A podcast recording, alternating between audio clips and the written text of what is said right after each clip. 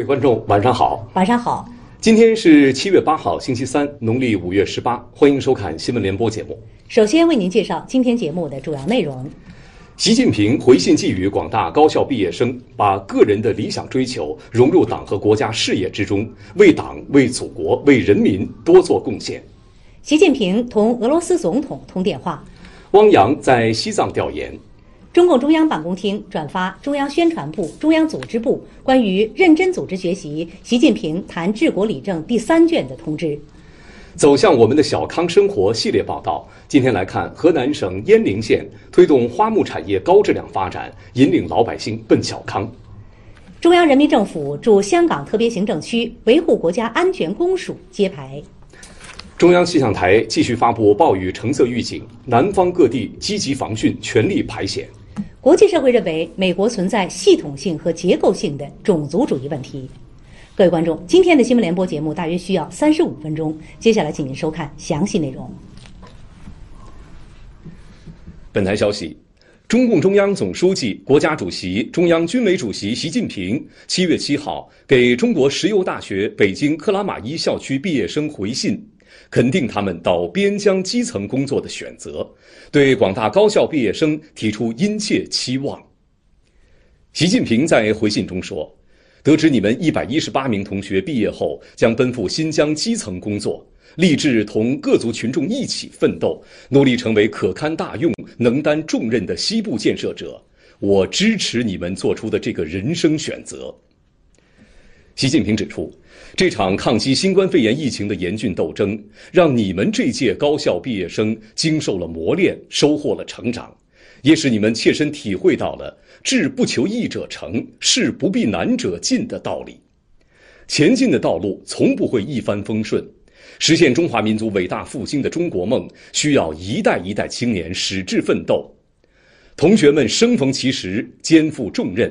希望全国广大高校毕业生志存高远、脚踏实地，不畏艰难险阻，勇担时代使命，把个人的理想追求融入党和国家事业之中，为党、为祖国、为人民多做贡献。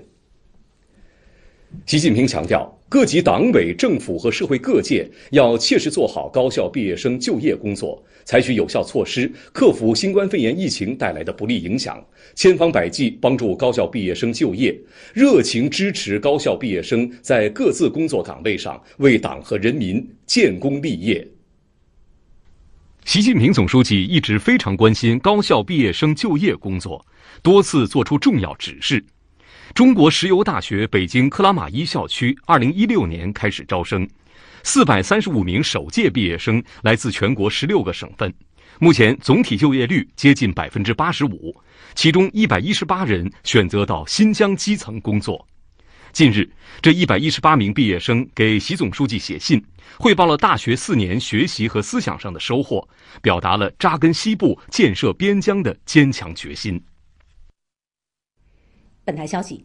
国家主席习近平七月八号同俄罗斯总统普京通电话。习近平指出，六月下旬，俄罗斯成功举办卫国战争胜利七十五周年红场阅兵式，向全世界展示了铭记历史、捍卫和平的坚定决心。日前，俄方顺利举行全民投票，高票通过宪法修正案。充分体现了俄罗斯人民对俄罗斯政府的支持以及对俄罗斯政府治国理念的认同。中方将一如既往坚定支持俄方走符合本国国情的发展道路，坚定支持俄方加快实现发展振兴。习近平强调，当前国际形势变化很快，中俄作为全面战略协作伙伴，密切战略沟通合作十分必要。中方愿同俄方继续坚定相互支持，坚决反对外部干涉破坏，维护好各自国家主权、安全、发展利益，维护好双方共同利益。习近平强调，中俄在新冠肺炎疫情最艰难的时刻相互支持、相互帮助，为新时代中俄关系增添了战略内涵。双方要在做好较长时间应对疫情的同时，研究采取灵活多样的方式，推动各领域合作，加快复工复产。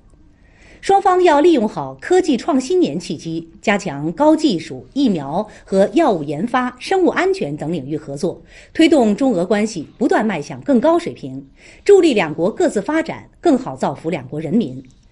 中方愿同俄方不断密切在联合国等多边框架内的协调配合，维护多边主义，反对霸权主义和单边行径，共同捍卫国际公平正义。为完善全球治理、推动构建人类命运共同体作出更大贡献。普京表示，近日俄罗斯全民投票高票通过宪法修正案，有助于维护俄长期政治稳定，更好捍卫国家主权，反对外部干涉。俄中均珍视本国主权安全，始终坚定相互支持。无论是在疫情艰难时刻相互伸出援助之手，还是不久前中国人民解放军仪仗队赴俄参加红场阅兵式，均再次印证了这点。俄中关系正处于历史最高水平，俄方坚定支持中方在香港特别行政区维护国家安全的努力，反对任何破坏中国主权的挑衅行为，相信中方完全有能力维护香港长期繁荣和稳定。俄方将对华关系作为外交最优先方向，愿同中方一道继续推进两国各领域务实合作，加强在上海合作组织、联合国等框架下的战略沟通协调，维护全球战略稳定与安全。普京就中国南方多地发生洪涝地质灾害表示慰问，习近平对此表示感谢。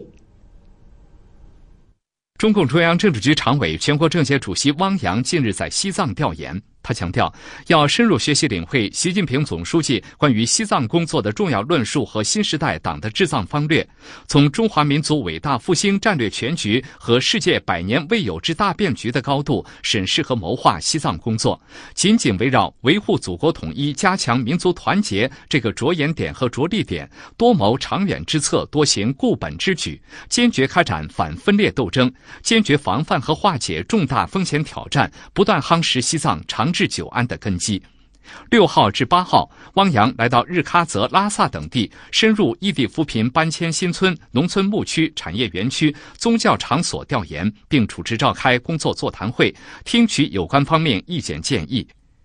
他指出。近年来，自治区党委认真贯彻落实中央第六次西藏工作座谈会精神和党中央决策部署，坚持依法治藏、富民兴藏、长期建藏、凝聚人心、夯实基础，团结带领全区各族干部群众做了大量艰苦细致的工作，推动各项事业全面发展，西藏呈现出经济快速发展、社会大局持续稳定、人民生活幸福安康、生态环境保持良好的可喜局面。汪洋强调，民族宗教工作事关西藏长治久安，要以筑牢中华民族共同体意识为主线，深入做好民族团结工作，重视中华民族共同体历史的研究，加强和改进民族团结进步教育，全面推广普及国家通用语言文字，拓展各民族交往交流交融的广度和深度。要以提高藏传佛教中国化水平为重点，做好宗教工作，依法管理寺庙和宗教活动，引导僧俗群众牢固树立国法大于教规，信教群众首先是国家公民的社会意识，重视宗教人士培养教育，弘扬爱国主义优良传统，更好引导宗教与社会主义社会相适应。汪洋强调。必须坚持以人民为中心的发展思想，不断增强各族群众的发展参与感和获得感，使发展成果落实到增进团结、凝聚人心上。脱贫攻坚既是经济工作，也是政治任务。西藏要巩固控辍保学饮水安全、地方病防治成果，扎实做好异地扶贫搬迁后续帮扶，高质量完成脱贫攻坚目标任务，确保西藏各族群众不落一人同全国人民一道实现全面小康。要建立健全防止返贫监测和帮扶机制，接续推进全面脱贫与乡村振兴有效衔接。通过优先发展教育、培育特色优势产业等，提升自我发展能力。要坚持生态保护第一，走经济与资源环境相协调的生态文明发展道路，守护好美丽的雪域高原，构建国家生态安全屏障。调研期间，汪洋看望了在日喀则的自治区各级政协委员代表和市政协机关干部代表。本台消息，近日，中共中央办公厅转发了中央宣传部、中央组织部关于认真组织学习习近平谈治国理政第三卷的通知。并发出通知，要求各地区各部门结合实际，认真贯彻落实。通知指出，习近平谈治国理政第三卷。生动记录了党的十九大以来，以习近平同志为核心的党中央，着眼中华民族伟大复兴战略全局和世界百年未有之大变局，不忘初心，牢记使命，统揽伟大斗争、伟大工程、伟大事业、伟大梦想，团结带领全党全军全国各族人民，推动党和国家各项事业取得新的重大进展的伟大实践，集中展示了马克思主义中国化的最新成果。充分体现了我们党为推动构建人类命运共同体贡献的智慧方案，是全面系统反映习近平新时代中国特色社会主义思想的权威著作。通知强调，认真学习习近平谈治国理政第三卷，是用习近平新时代中国特色社会主义思想武装全党、教育人民的重大政治任务。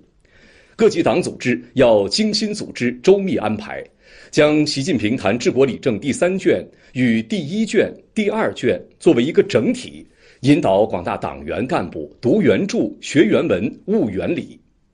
要坚持理论联系实际的马克思主义学风，紧密结合统筹推进常态化疫情防控和经济社会发展，紧密结合改革发展稳定等各方面工作，紧密结合人民群众对美好生活的新期待。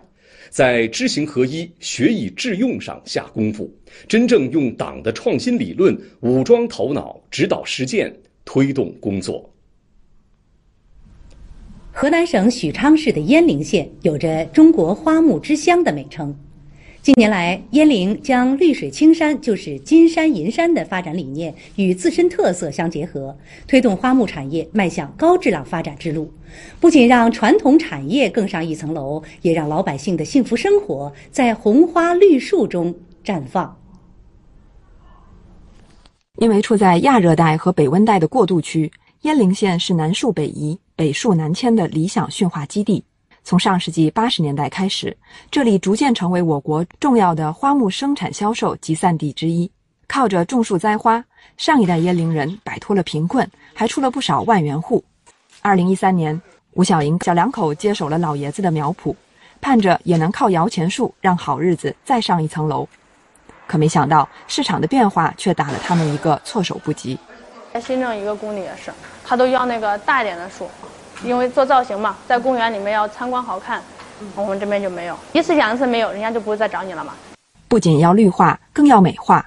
客户对树形的要求越来越苛刻。可吴小莹在自家几十亩地里转了好几圈，愣是找不出几棵像样的树。两个弯，三个弯，到下面四个弯，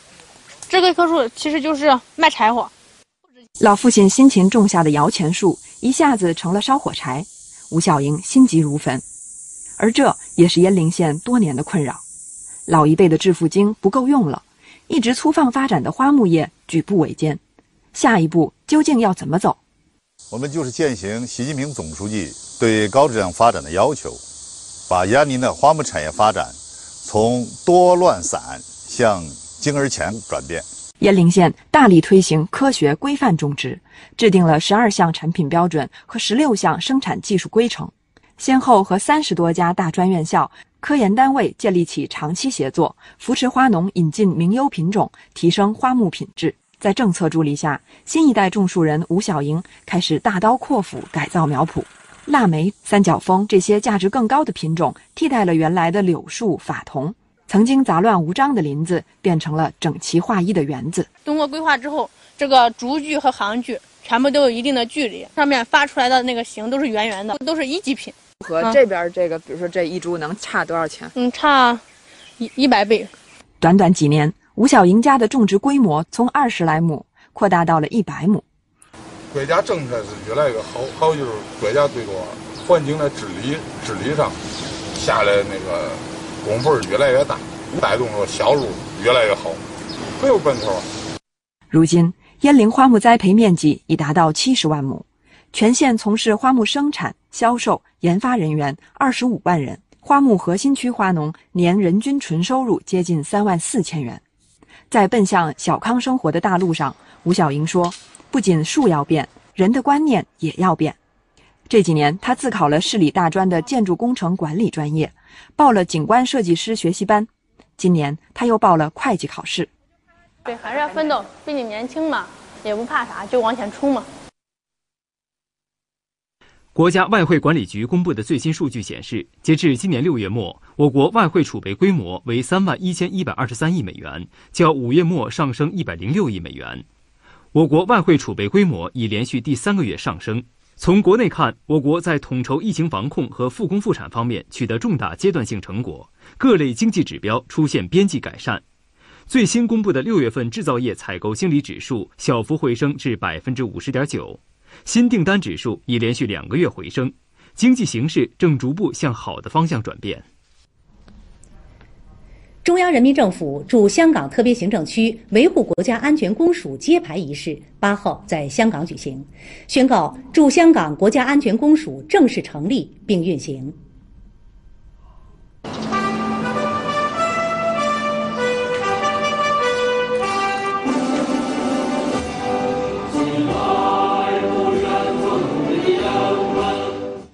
八号上午，揭牌仪式在嘹亮的国歌声中开始。全国政协副主席董建华和梁振英，香港特区行政长官、国安委主席林郑月娥，国务院港澳办副主任、香港中联办主任，香港特区国安委国家安全事务顾问骆惠宁，与驻港国安公署署长郑雁雄一道为驻港国安公署揭牌。林郑月娥在致辞中表示，揭牌仪式是一个历史性时刻。驻港国安公署将成为特区政府在维护国家安全事务上的重要伙伴。香港特区国安委将尽快与驻港国安公署建立协调机制，特区政府有关机构也将在工作层面与驻港国安公署建立协作机制，加强信息共享和行动配合。他和特区政府都期待与驻港国安公署通力合作，各司其职，竭尽所能地执行香港国安法，履行香港特区维护国家安全的责任，也让香港维持繁荣稳定、一国两制行稳致远。骆惠宁在致辞中表示，香港国安法公布实施，开启了香港由乱到治的重大转折。设立驻港国安公署是中央政府履行维护国家安全根本责任的重大举措。国家安全本属中央事权，中央有权利也有责任采取一切必要的措施维护国家安全。基于对香港特区的充分信任，中央授权特区管辖绝大部分案件。中央之所以保留特定情形下对极少数危害国安案件的管辖权，旨在为香港维护国家安全守住底线。骆惠宁强调，驻港国安公署作为中央政府的派出机构，在香港定会严格依法履行职责，依法接受监督，不会侵害任何个人和组织的合法权益。郑雁雄在致辞中指出。作为中央人民政府驻香港维护国家安全机构，驻港国安公署将坚决依照法律规定履行维护国家安全职责，行使相关权利。驻港国安公署将依法加强与香港中联办、外交部驻港特派员公署、驻港部队的工作联系和工作协同，依法与香港特别行政区维护国家安全委员会及有关机关建立协调协作机制。本台消息，国务院港澳事务办公室八号发表声明表示，依照《中华人民共和国香港特别行政区维护国家安全法》有关规定，中央人民政府驻香港特别行政区维护国家安全公署于今日成立。我们对驻港国家安全公署的成立表示热烈祝贺，并将全力支持和配合其履行职责。声明表示。驻港国家安全公署是中央人民政府派驻香港特别行政区维护国家安全的机构，担负着监督、指导、协调、支持香港特别行政区维护国家安全，在特定情形下依法办理危害国家安全犯罪案件等重要职责，使命光荣，责任重大。国务院港澳办坚决支持和配合驻港国家安全公署依法履行职责。与日前成立的香港特别行政区维护国家安全委员会及其他特别行政区维护国家安全机构各司其职，通力协作，有效防范、制止、惩治危害国家安全的活动和行为，充分保障广大香港居民的合法权益和自由。希望香港社会各界人士全力支持驻港国家安全公署。香港特别行政区维护国家安全委员会及其他维护国家安全机构的工作，共同维护国家主权、安全、发展利益，维护香港的长期繁荣稳定，确保“一国两制”行稳致远。本台消息：新华社今天播发新华时评，中央驻港国安公署成立是香港国安法落地实施的重要一步。文章指出。中央人民政府驻香港特别行政区维护国家安全公署八号正式挂牌成立，香港国安法落地实施迈出重要一步。这是中央对香港特区行使全面管制权和对香港维护国家安全负有最大最终责任的重要体现，有利于为香港维护国家安全提供更有力支撑，保障“一国两制”实践正轨运行，为香港繁荣稳定保驾护航。文章说，适应香港维护国家安全的新形势和推进“一国两制”实践发展的新需要，驻港国安公署随着香港国安立法应运而生，具有不容置疑的正当性、合法性和必要性。相信驻港国安公署等新机构能够依法履行职责，为国家守好门，为香港保平安。今天是高考第二天，各地采取多种举措，保障高考有序顺利进行。教育部考试中心今天发布通报，同意安徽歙县考区九号启用高考语文、数学科目附题进行考试，附题的命制标准与正题一致。今年全国还有五名全盲考生参加了高考，山西、安徽、上海、西藏等地都为他们设置了单独考场，并单独制作盲文试卷，保障他们顺利应考。各相关考场还为残疾人考生提供了相应合理便利措施，心里面非常温暖，也让我对这次考试更加有信心。连日来，南方多地遭遇强降雨，内涝滑坡险情不断。今天，中央气象台继续发布暴雨橙色预警，各地采取多种措施，积极应对汛情，全力排险。今天，南方强降雨主要集中在湖北、安徽等地。从今天零时到六时，湖北黄冈黄梅县遭遇特大暴雨，大河镇元山村突发山体滑坡，当地组织力量全力抢险。目前，该村四十多名村民已全部转移到安全地带。安徽多地发生内涝，为应对险情，在安徽黄山、芜湖等地，解放军和武警部队官兵迅速展开救援。截至今天上午，已成功转移千余名被困群众。我们就要把人民群众的生命财产安全放在首位，安全转移，受困群众一个都不能少。受上游安徽黄山等地连日降雨影响，位于浙江杭州的新安江水库水位持续上涨。继昨天七孔泄洪之后，今天新安江水库首次开启了九个泄洪孔。全力泄洪，这这个水位已经超过了新安江正常水位幺零八，它也超过了新安江建库六十一年以来最高水位。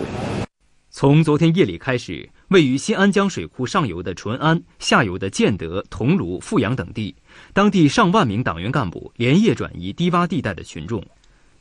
在桐庐县，当地七个沿江镇街的巡查队还连夜帮助低洼地区的店主转移商品。淳安县李商乡已安全转移安置一百零三户。发水第一时间就我们乡政府的干部来帮我们把房间里的床还有一些生活用品全部搬出来了。受强降雨及长江中游来水共同影响，我国最大淡水湖鄱阳湖水位继续快速上涨，目前已发生江水倒灌。水利部消息，截至今天十二点，南方七十条河流发生超警以上洪水，四条河流发生超历史洪水。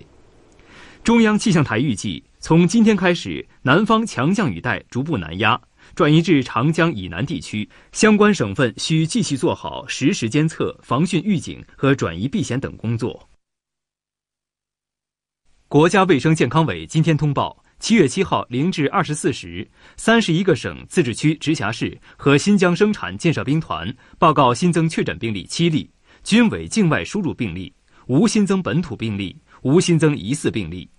新增接受医学观察的无症状感染者六例。截至七月七号二十四时，现有确诊病例三百九十例，尚在医学观察的密切接触者四千二百一十四人。国家卫生健康委提示。要加强密切接触者追踪管理，严防疫情反弹。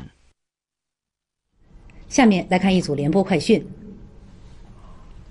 今天，中国人民银行发布公告，定于今年十一月五号起发行二零二零年版第五套人民币五元纸币。新版人民币五元纸币保持主图案、主色调等要素不变，提升了整体防伪性能。发行后与同面额流通人民币等值流通。昨天，国家减灾委应急管理部针对湖北、安徽两省严重洪涝灾害，紧急启动国家四级救灾应急响应，增派两个工作组，分别赶赴重灾区，指导协助地方做好受灾群众生活救助等救灾工作。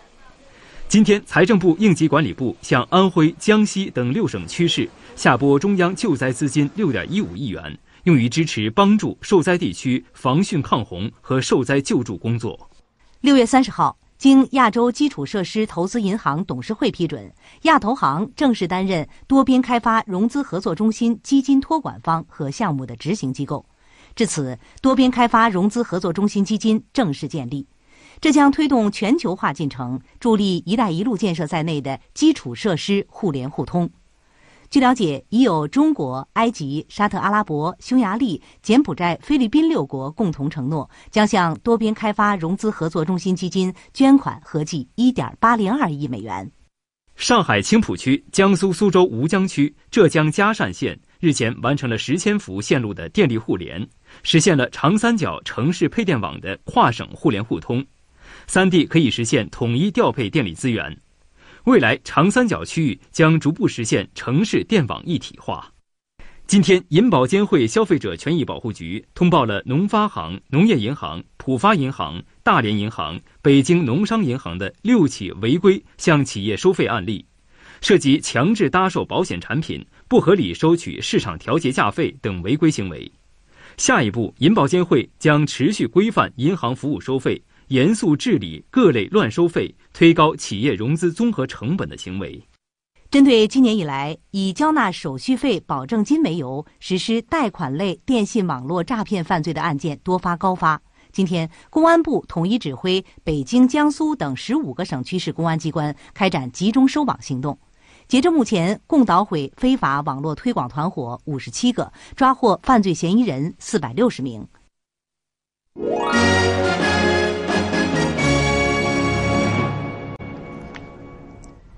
多国人士表示，香港是中国领土，香港国安法的通过合理合法。这一立法对香港未来发展具有重要意义。香港事务纯属中国内政，别国无权干涉。俄罗斯在包括联合国人权理事会第四十四次会议的多个场合多次发表声明，反对外部势力干涉香港事务。我们认为这纯粹是中国的内部事务。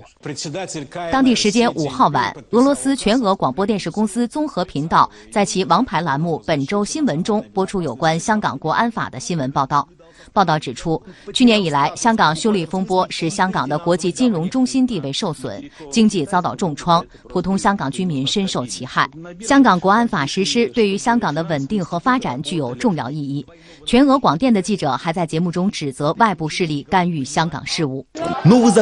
香港国安法的目的之一是防止外部干预，这一相关内容在法律中独立成条。而乱港行径的导演美国竟然对此毫不掩饰，甚至在法律通过之前。就对此做出了回应。全俄广电在报道中强调，香港国安法生效当天，有许多香港市民走上街头庆祝香港回归祖国纪念日，因为他们很清楚，只有祖国会对香港真心付出。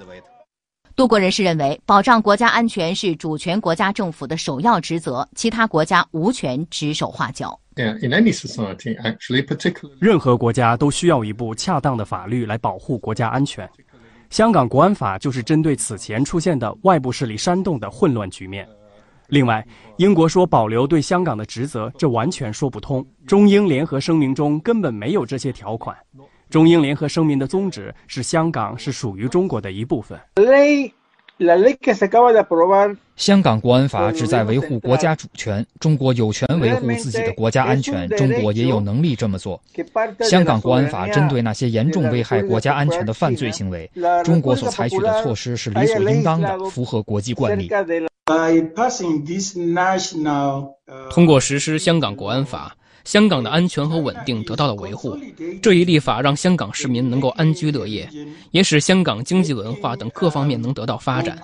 世界各国都应该尊重中国的决定。中国是一个主权国家，中国并不需要征求其他国家的意见来治理自己的国土。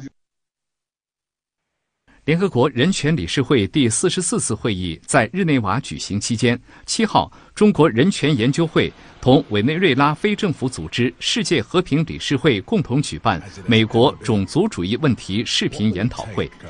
联合国人权理事会前民主公平国际秩序问题独立专家德扎亚斯以及多国代表通过视频、照片和详实数据，指出美国存在的系统性种族主义问题，呼吁国际社会敦促美国遵守国际人权法义务，立即进行结构性改革，消除系统性种族主义。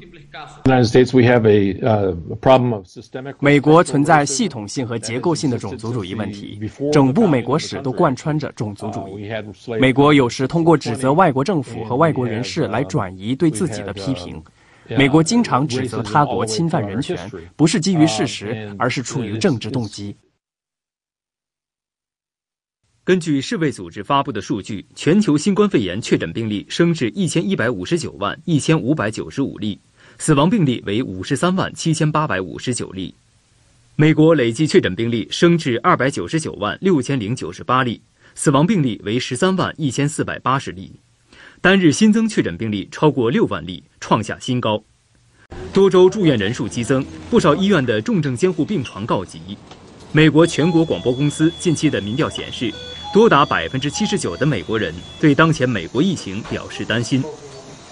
就在美国感染人数持续增长之际，美国政府于六号通知联合国和美国国会，正式启动退出程序，将于明年七月六号退出世界卫生组织。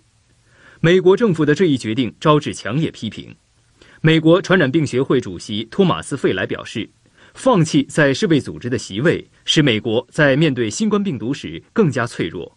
就目前的感染情况来看。美国需要借鉴全球其他地区降低感染和死亡病例的经验，而没有世卫组织的合作，美国将面临更高风险。多位美国议员也批评美国政府此举不负责任、不可理喻。美国美利坚大学卫生法和政策项目负责人林希·威利则表示，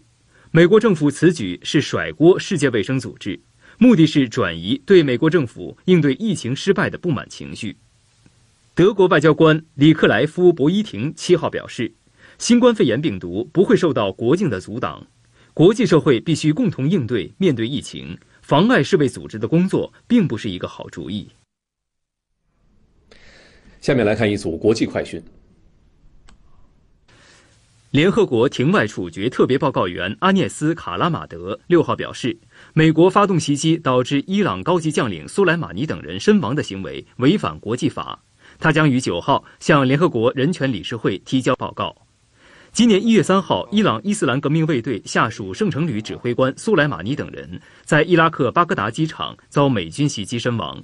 伊朗指责美方此举是典型的国家恐怖主义。欧盟七号发布报告说，由于放松疫情防控步伐慢于预期，影响经济重启。预计欧盟和欧元区经济二零二零年将分别萎缩百分之八点三和百分之八点七，二零二一年将分别增长百分之五点八和百分之六点一。报告说，最糟糕的阶段已经过去，欧盟经济将从下半年开始复苏。截至八号，日本九州地区持续强降雨引发的洪水和山体滑坡已造成五十八人死亡，两人心肺功能停止，另有十七人失踪。今天的新闻联播播送完了，感谢收看。更多新闻资讯，请关注央视新闻客户端。更多移动视频，请下载央视频。观众朋友，再见。再见。